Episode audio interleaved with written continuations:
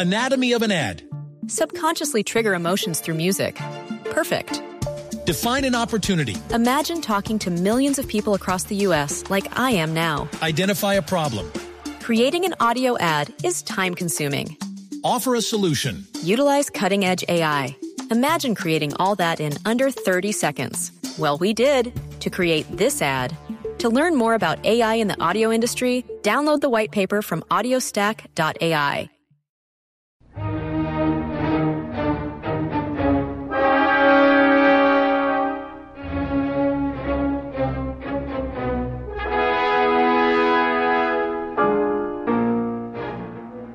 Teatro de bolsillo.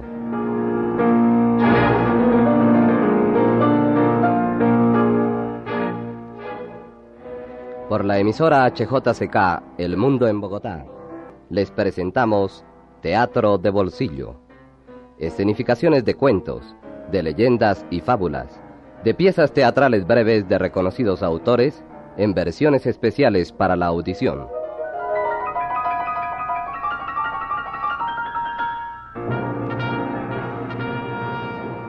Transmitiremos hoy la obra titulada Mi adorado Juan de Miguel Miura, en versión para la radio de Juan Carlos Ruiz Dibois.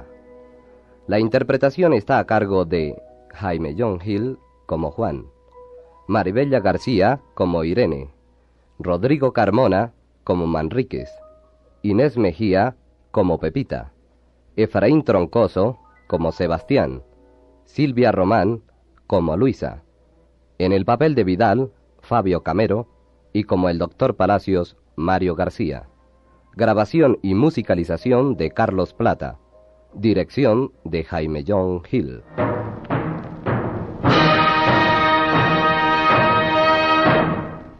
Seguros Bolívar brinda a sus asegurados el máximo de protección y rendimiento. Gracias a la bondad de sus servicios, la moderna técnica de sus sistemas y la cuidadosa selección e intenso entrenamiento de sus funcionarios y agentes especializados.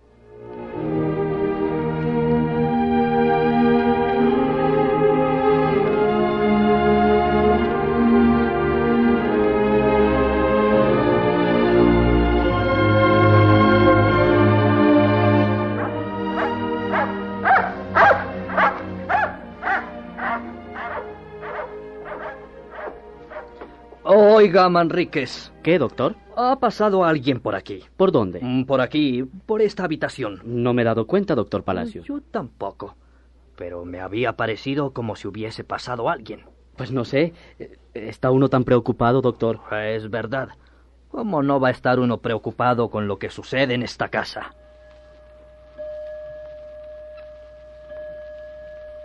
Las seis. Las seis y ocho minutos, porque va atrasada. Es cierto, las seis y ocho. ¡Qué barbaridad! Pepa. Eh, Pepa. Pero, ¿por qué no me ha hecho caso Pepa cuando la he llamado? Porque no se llama Pepa, profesor. Ah, Entonces, ¿cómo se llama? Pepita. Ajá, es verdad. Pepita. ¡Pepita! ¡Pepita! ¿Llamaba el señor? Eh, sí, Pepita. Eh, dígame, ¿la señorita Irene no ha vuelto todavía? Aún no, señor. ¿A qué hora salió de casa? A las tres en punto, señor. ¿Y le dijo a usted a dónde iba? Sí, señor. Dijo que iba al Congo belga. Ah, bien, puede usted marcharse. Sí, señor.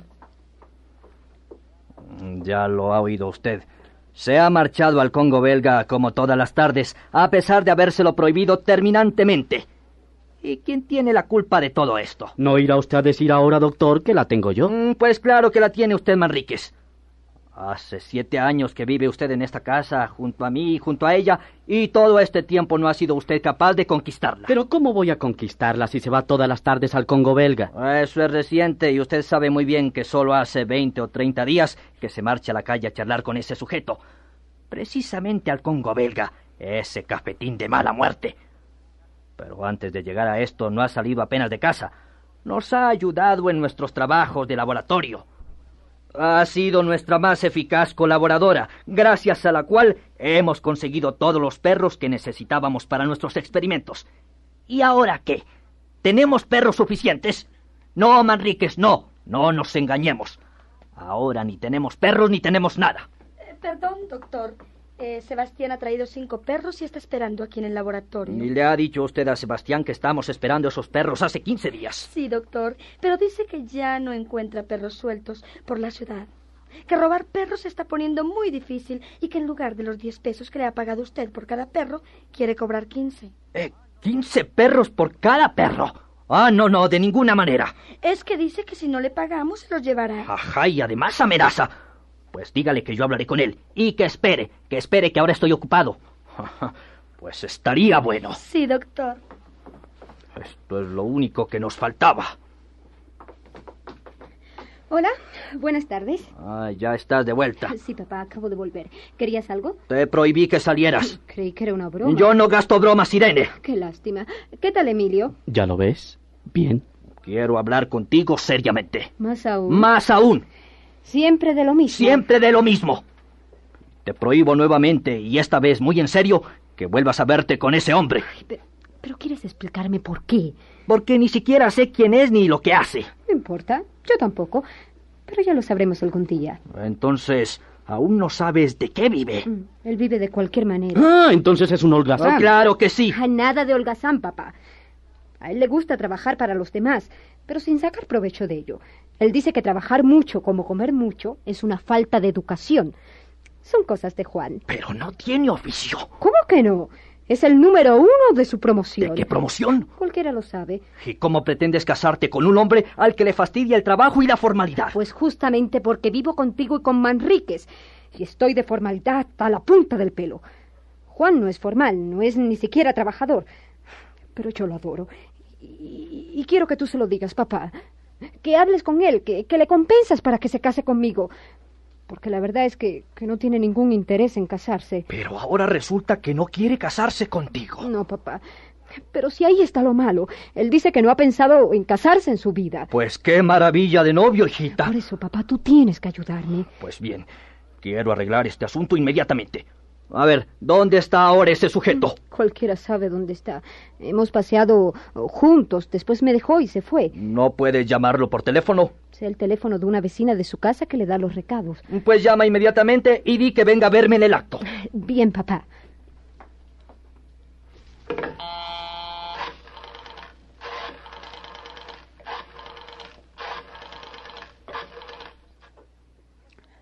¿Aló? Por favor, ¿usted podría dar un recado al señor González? Sí, me refiero a Juan. Sí, ya sé que nadie lo conoce por el apellido. Sí. ¿Hace un rato? ¿Y cree usted que tardará en volver? Claro, no se sabe nunca. ¿Cómo? Tal vez cinco o seis días. Bueno, pues déjelo entonces. Muchas gracias, adiós. No está.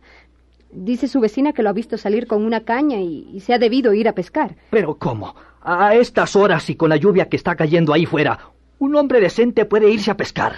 Perdón, doctor. Han venido dos señores que preguntan por usted o por la señorita. ¿Y quiénes son?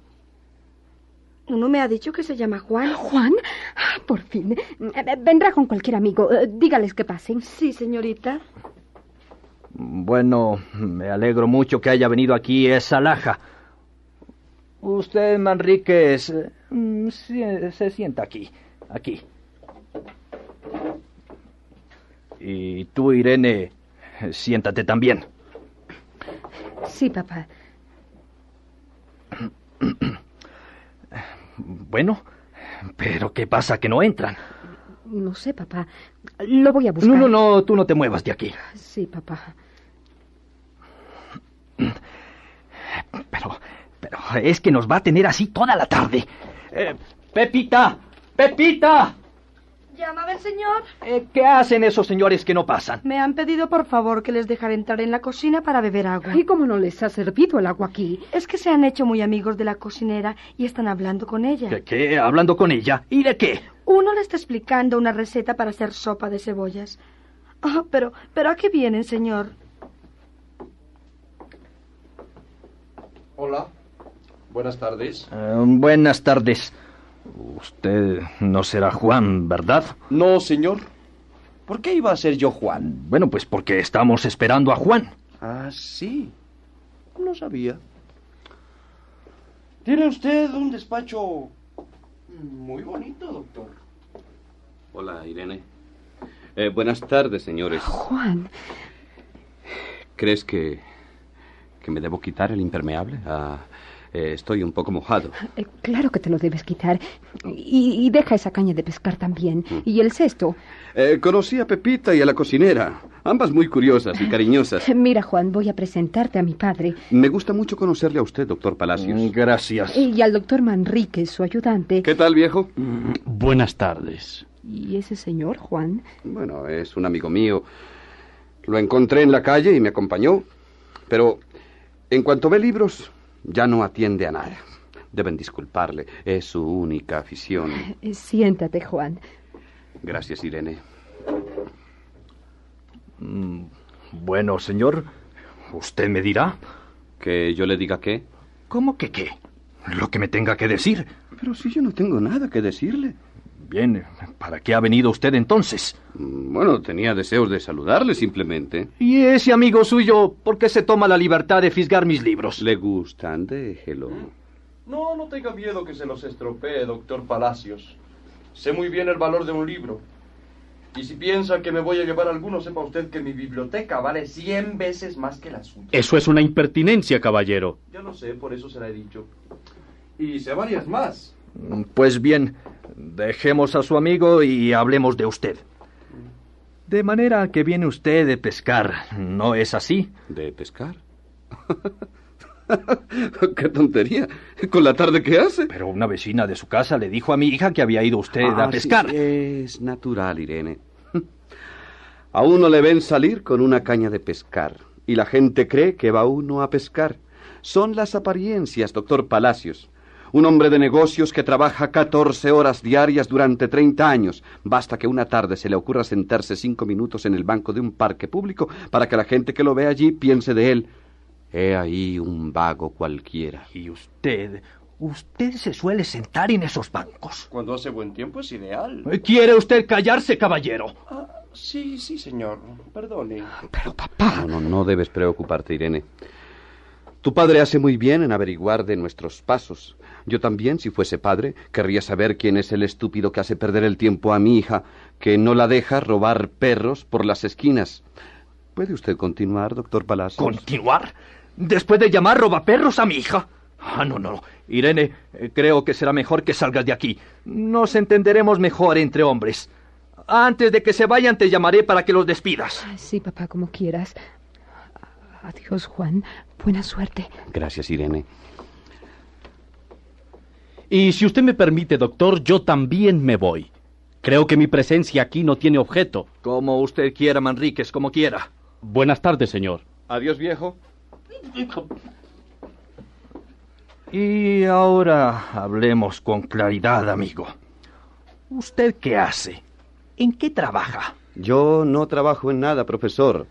Comprenderá usted que si yo trabajara y fuera ambicioso, no tendría apenas amigos, como les debe pasar a usted y posiblemente a su ayudante, el doctor Manríquez, ¿no? ¿Y qué saca usted con tener amigos? ¿Qué le dan a usted sus amigos? Bueno, eso depende de la vida que se haga y de la cordialidad que se tenga con las gentes. Eh, ¿a, a usted no le entristece la soledad? ¿La soledad? En este momento daría una fortuna por obtenerla. Muchas gracias, doctor. Gracias. Mm, Pero dejemos de hablar de mí y hablemos de sus experimentos, doctor Palacios. Mi amigo y yo tenemos mucho interés en conocer las ventajas de su nueva droga. ¿No es verdad, Pablo? Ah, sí, desde luego. Eh, perdone, doctor, pero el hombre de los perros está indignado porque no le recibe usted. Bien, que pase, que pase. Sí, señor.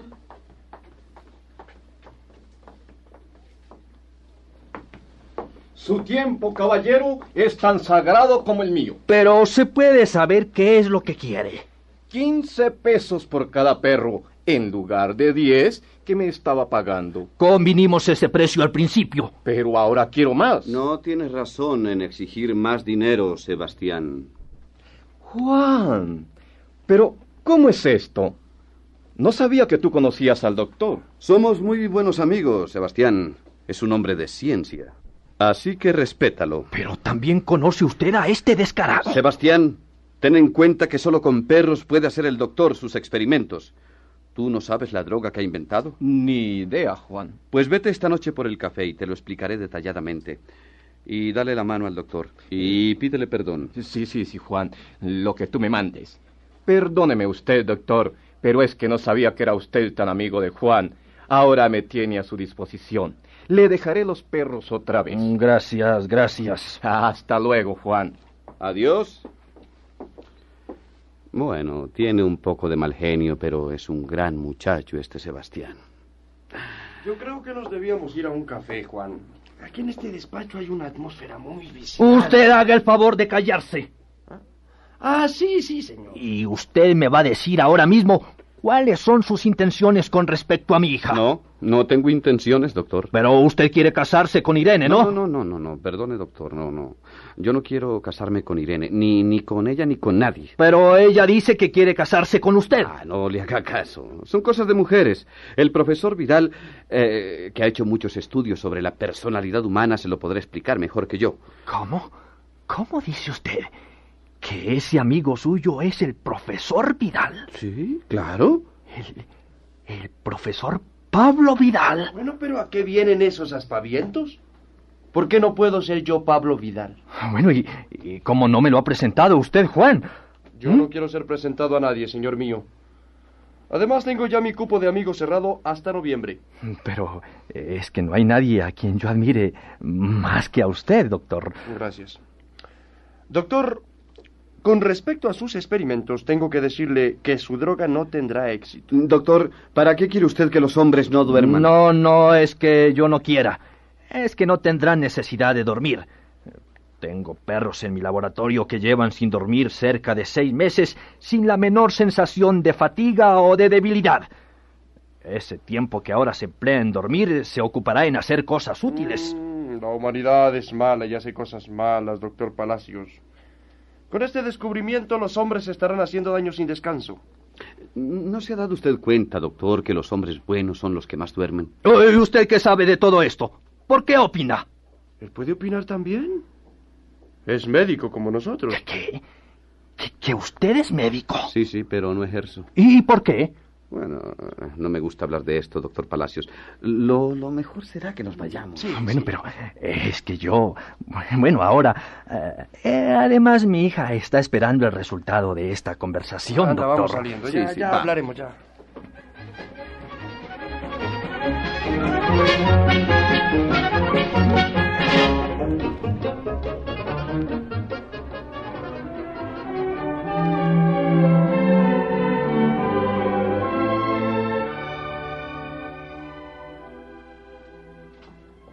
Perdón, doctor. Ajá. Eh, ¿Qué quería usted? Tengo prisa. ¿Cómo? No sabía que se fuera a marchar. Era para consultarle una corrección que debe hacerse en la memoria. Ya me la consultará después. Me están esperando en la universidad para un asunto urgente. Enseguida vuelvo.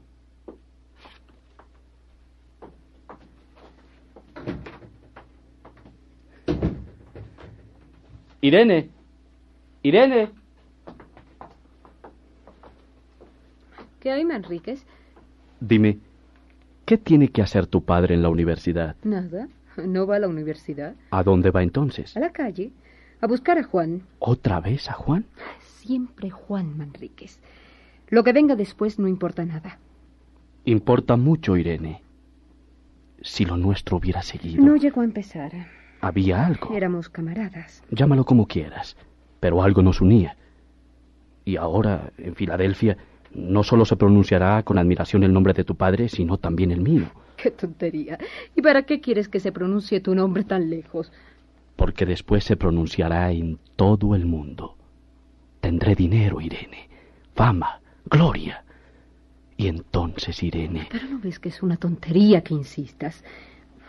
Eres de esa clase de hombres que todavía se enfadan con una mujer por, por cualquier motivo. Juan no se enfada nunca. Y tú lo haces hasta cuando llegas tarde a una cita. Con la diferencia que Juan a tu cita será el último en llegar. No, simplemente no llegará. ¿Verdad que es divertido? Está bien, Irene. Espero que no te arrepientas de obrar así. Adiós. Gracias, Manrique. Adiós. ¿Se puede? Eh, sí, entra. Hola, viejo. Hola, Juan. Hola, Irene. Quería verte, Juan. Yo también. Estos días te he echado de menos. Resulta que me he acostumbrado a ti. Mm, y yo a ti. Pero no eres curiosa.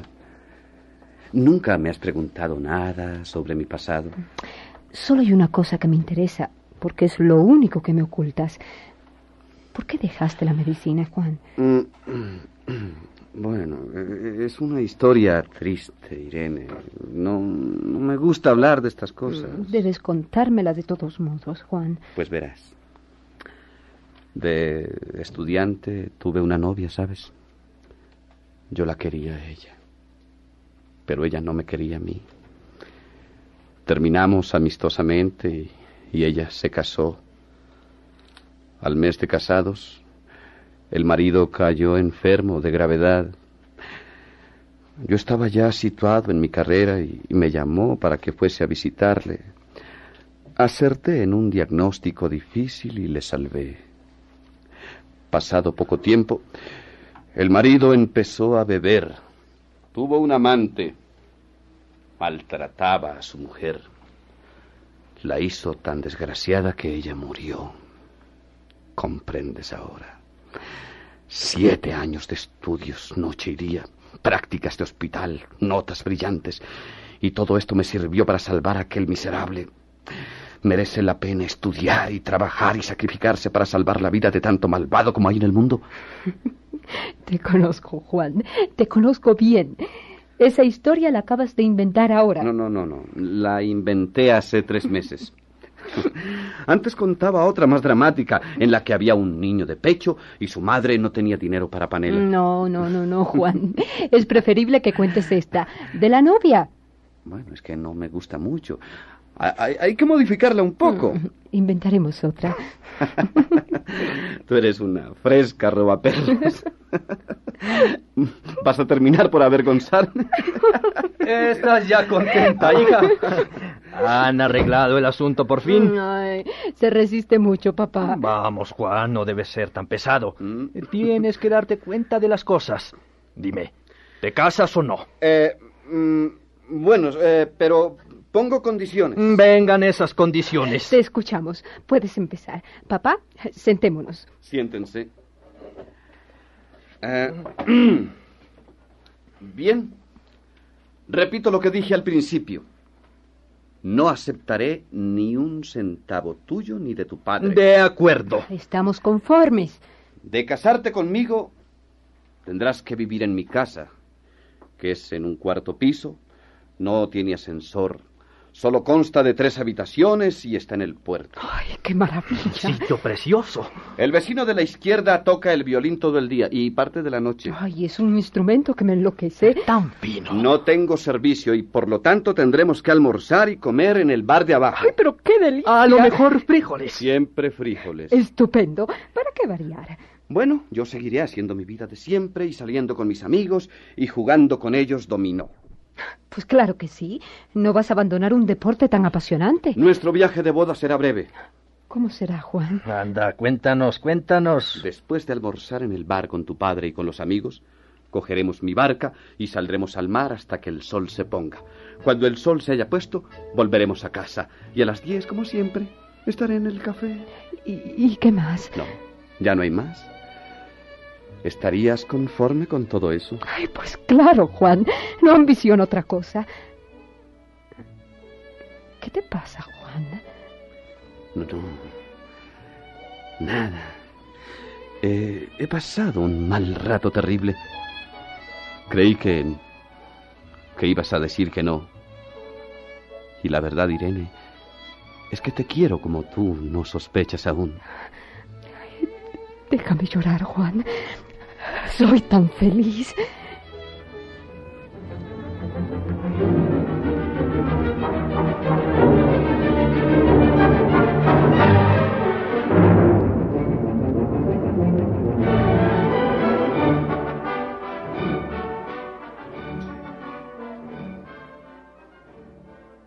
Has hecho mal en casarte, Juan. Ahora tienes preocupaciones que antes no tenías. También tenemos momentos felices. Nos queremos, nos acompañamos. Ella se casó contigo esperando hacerte cambiar.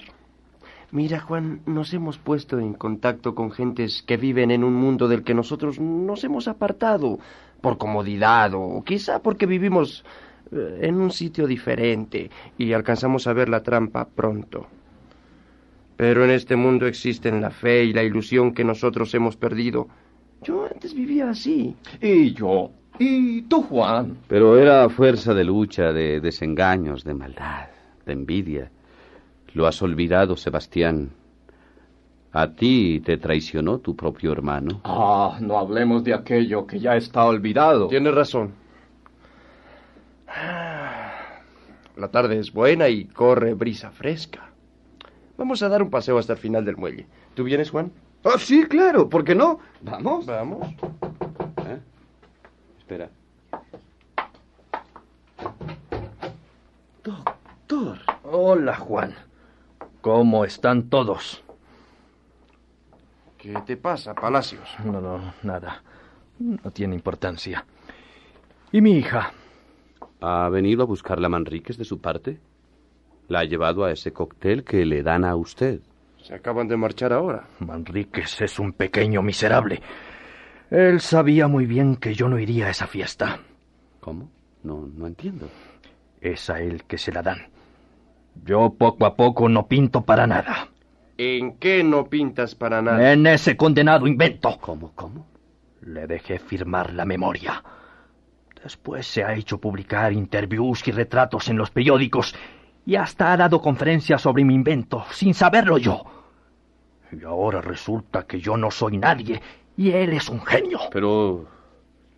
Lo de la fiesta de esta tarde... Todo, todo se lo ha organizado él. Y como yo no pensaba ir, habrá venido a buscar a Irene para que figure alguien de la familia y que la cosa no sea tan descarada. Voy a ir a buscarla. Aún es pronto para que vuelva. acaban de marchar. Pero el lugar de la fiesta está cerca y ha ido en carro. Y además tengo ganas de pegarle a Manrique. Vamos, Juan, espera. ¿Qué disparate es ese de pegar a nadie? ¿Estás loco? No voy quédate, Juan, quédate. Te lo suplico. Y escúchame, escúchame. Querría pedirte un favor. ¿No podría vivir una temporada aquí con vosotros? ¿Usted vivir con nosotros? ¿Cuándo? ¿A ¿Ahora? Sí, sí. Bueno, pero... Ahora. Eh, oye, Palacios, ¿y tu viaje a Norteamérica? He decidido quedarme. ¿Qué pinto yo a mi edad en Norteamérica? Me encuentro un poco viejo para estos viajes. Y... Pero, bueno, pero... Aquí no encontrará usted comodidades. ¿Y a mí qué me importan las comodidades? Además, este balcón... Frente al mar. Sí, frente al mar. Me gusta tanto. ¿Le gusta entonces esta habitación? Me encanta. Pues entonces ahora mismo se la preparamos. ¡Atención! ¿Firmes? ¿Qué tenemos que hacer? En primer lugar, buscar una cama. Una cama rápidamente. De acuerdo. Yo me encargo de ir a buscar. Oye, pero ¿dónde? Ah, a donde sea. En cinco minutos está aquí la cama. Ah, y una mesita de noche y una alfombra. Ya vuelvo. Sí, sí.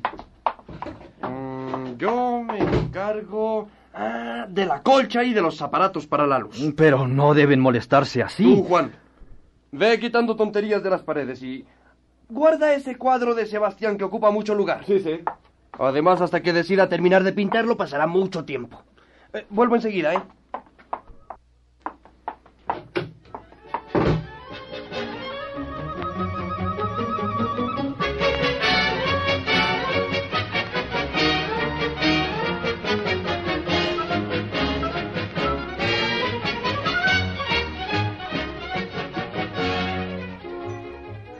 Juan?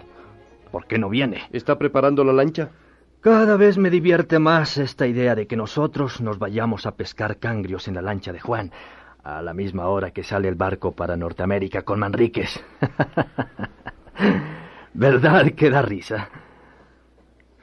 Zarpa dentro de media hora, ¿eh? Mm, ¿Y Manríquez?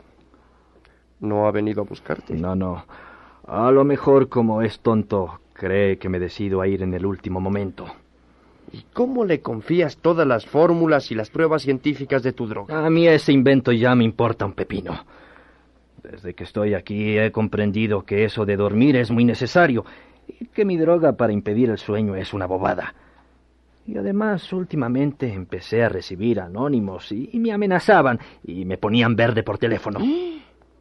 ¿Quién te ponía verde? Pues yo sospecho que los fabricantes de camas y colchones.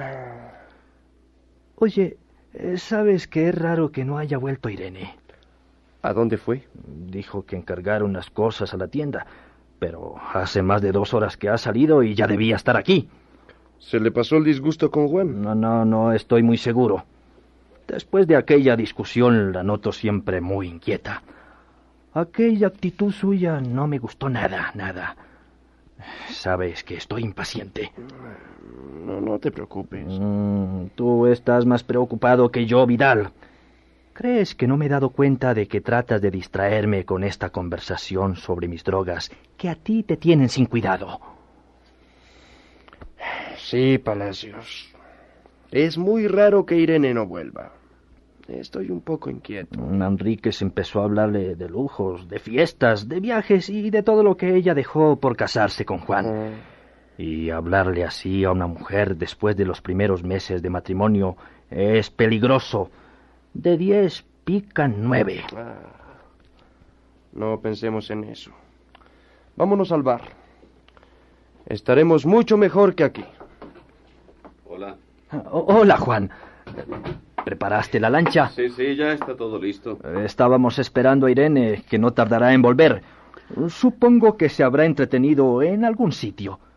Oye, ¿tú la has visto por casualidad?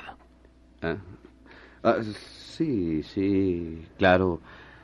Ah, acabo de estar con ella en la calle. Ah, pues bueno, me tenía preocupado. ¿Por qué? Qué tontería. Ande, profesor. Vaya usted bajando al bar y... Allá nos encontraremos todos. Mm, bueno, bueno, pues me voy. ¿Vienes tú, Vidal? No, Eh, no, ba- baje usted antes, profesor. Vidal tiene que ayudarme a algunas cosas. Bien, pero no tarden mucho, ¿eh? Los espero allí.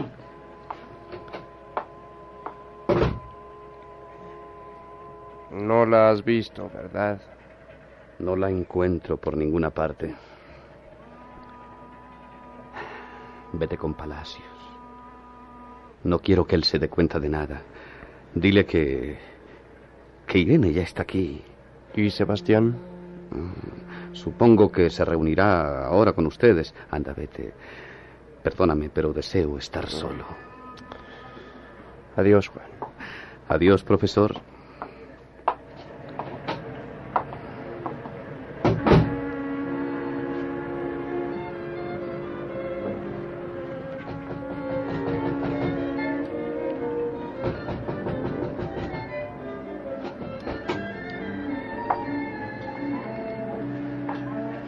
Buenas tardes. ¿A qué viene usted aquí? A buscar al doctor Palacios. El barco sale dentro de unos minutos y él no ha ido ni ha enviado su equipaje. El doctor Palacios no irá. Pero eso es un disparate. Yo esperaba que por lo menos recapacitara y viniera conmigo, como es lógico. Y si él no va, ¿por qué emprende usted ese viaje solo? No puedo abandonar mi puesto por un capricho suyo. Si él renuncia a la fama y al dinero, yo no tengo por qué renunciar. Los laboratorios americanos esperan mi llegada con las fórmulas para empezar a fabricar la droga. Y si el doctor Palacios no va, las llevo yo, puesto que a los dos nos pertenece. Usted es un vulgar miserable. Soy un hombre normal que trabaja. ¿Por qué no ha devuelto usted el otro pasaje? Está en el barco. ¿Y mi mujer? ¿Dónde está? No sé. ¡Sí lo sabe! ¡Conteste! ¿Qué le ha dicho usted para convencerla y se decida hacer ese viaje? ¡Vamos, hable, miserable! ¡Hable enseguida! Soy capaz de cualquier cosa. Nunca pensé que usted... ¿Qué pensaba? ¿Que podía usted reírse de mí? ¿Que yo era un cobarde? ¿Quiere que le demuestre lo contrario? No. No he venido a discutir, sino a buscar al doctor Palacios. A librarle de esta especie de secta de resentidos que ustedes han formado. Es usted un imbécil y un cobarde. Usted tendrá la culpa si Irene le abandona. Puede hacer lo que quiera, pero váyase. Váyase antes de que me olvide que estoy en mi casa. ¡Vamos, fuera!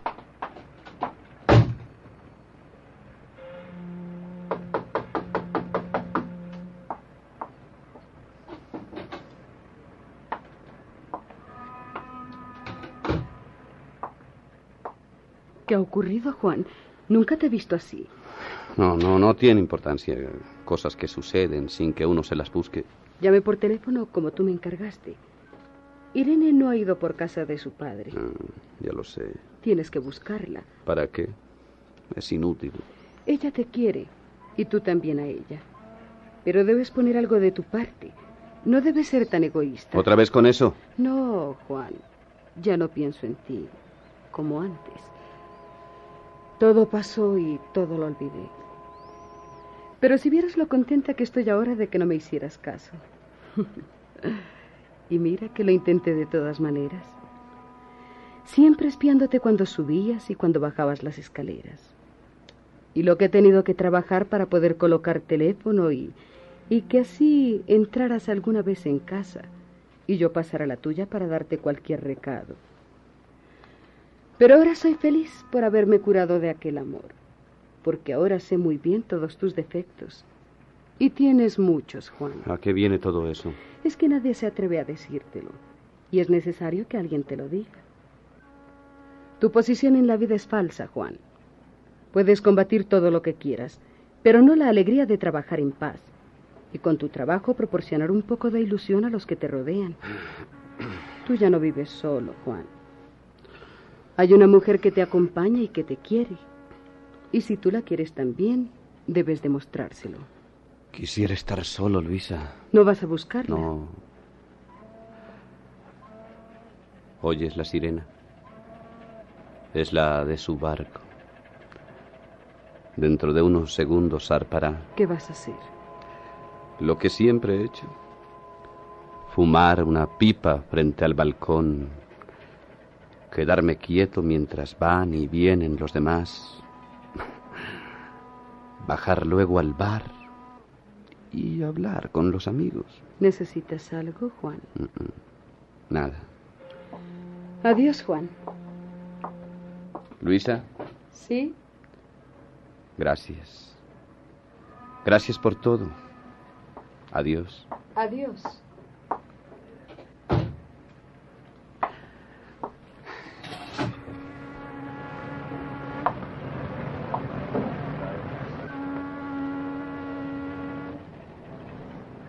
Adiós, Irene. Hola, ratón. Irene. Perdóname. Pasó mi última crisis, pero ya estoy curada. ¿Dónde has estado? Con Sebastián, eh, en el camarote de Manríquez. Muy lujoso, ¿sabes? Lámparas de bronce, pinturas murales. Todo lo que te diga es poco. Termina. ¿A qué fuiste allí? A acompañar a Sebastián. No solo sabe robar perros.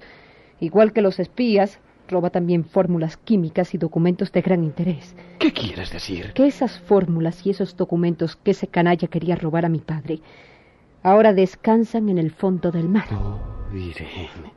Pensé a última hora que, que es estúpido que la gente no duerme en Norteamérica ni aquí. Ay, se pasa también durmiendo, sobre todo si se duerme sobre un hombro de Juan. ¿Qué te pasa, Juan? ¿Eh? No, no. Nada. Es que estaba esperando que llegaras para. para darte una noticia.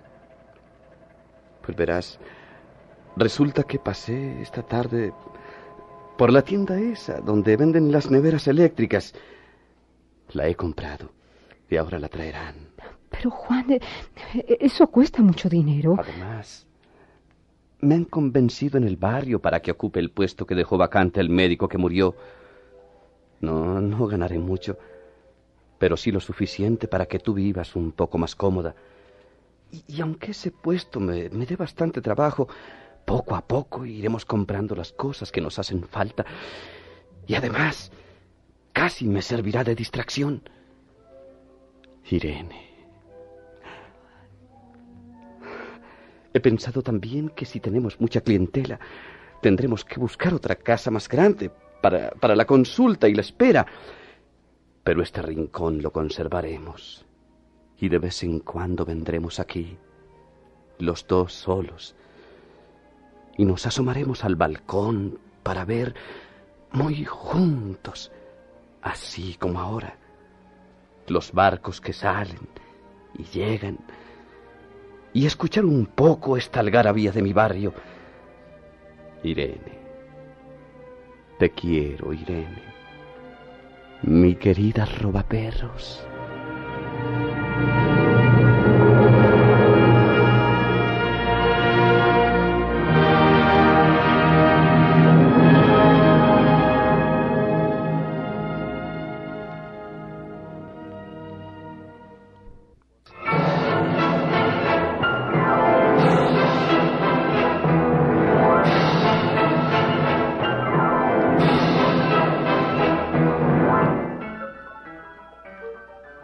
Emisora HJCK El Mundo en Bogotá, les hemos presentado la obra titulada Mi adorado Juan, de Miguel Miura en adaptación para la radio de Juan Carlos Ruiz Dibois.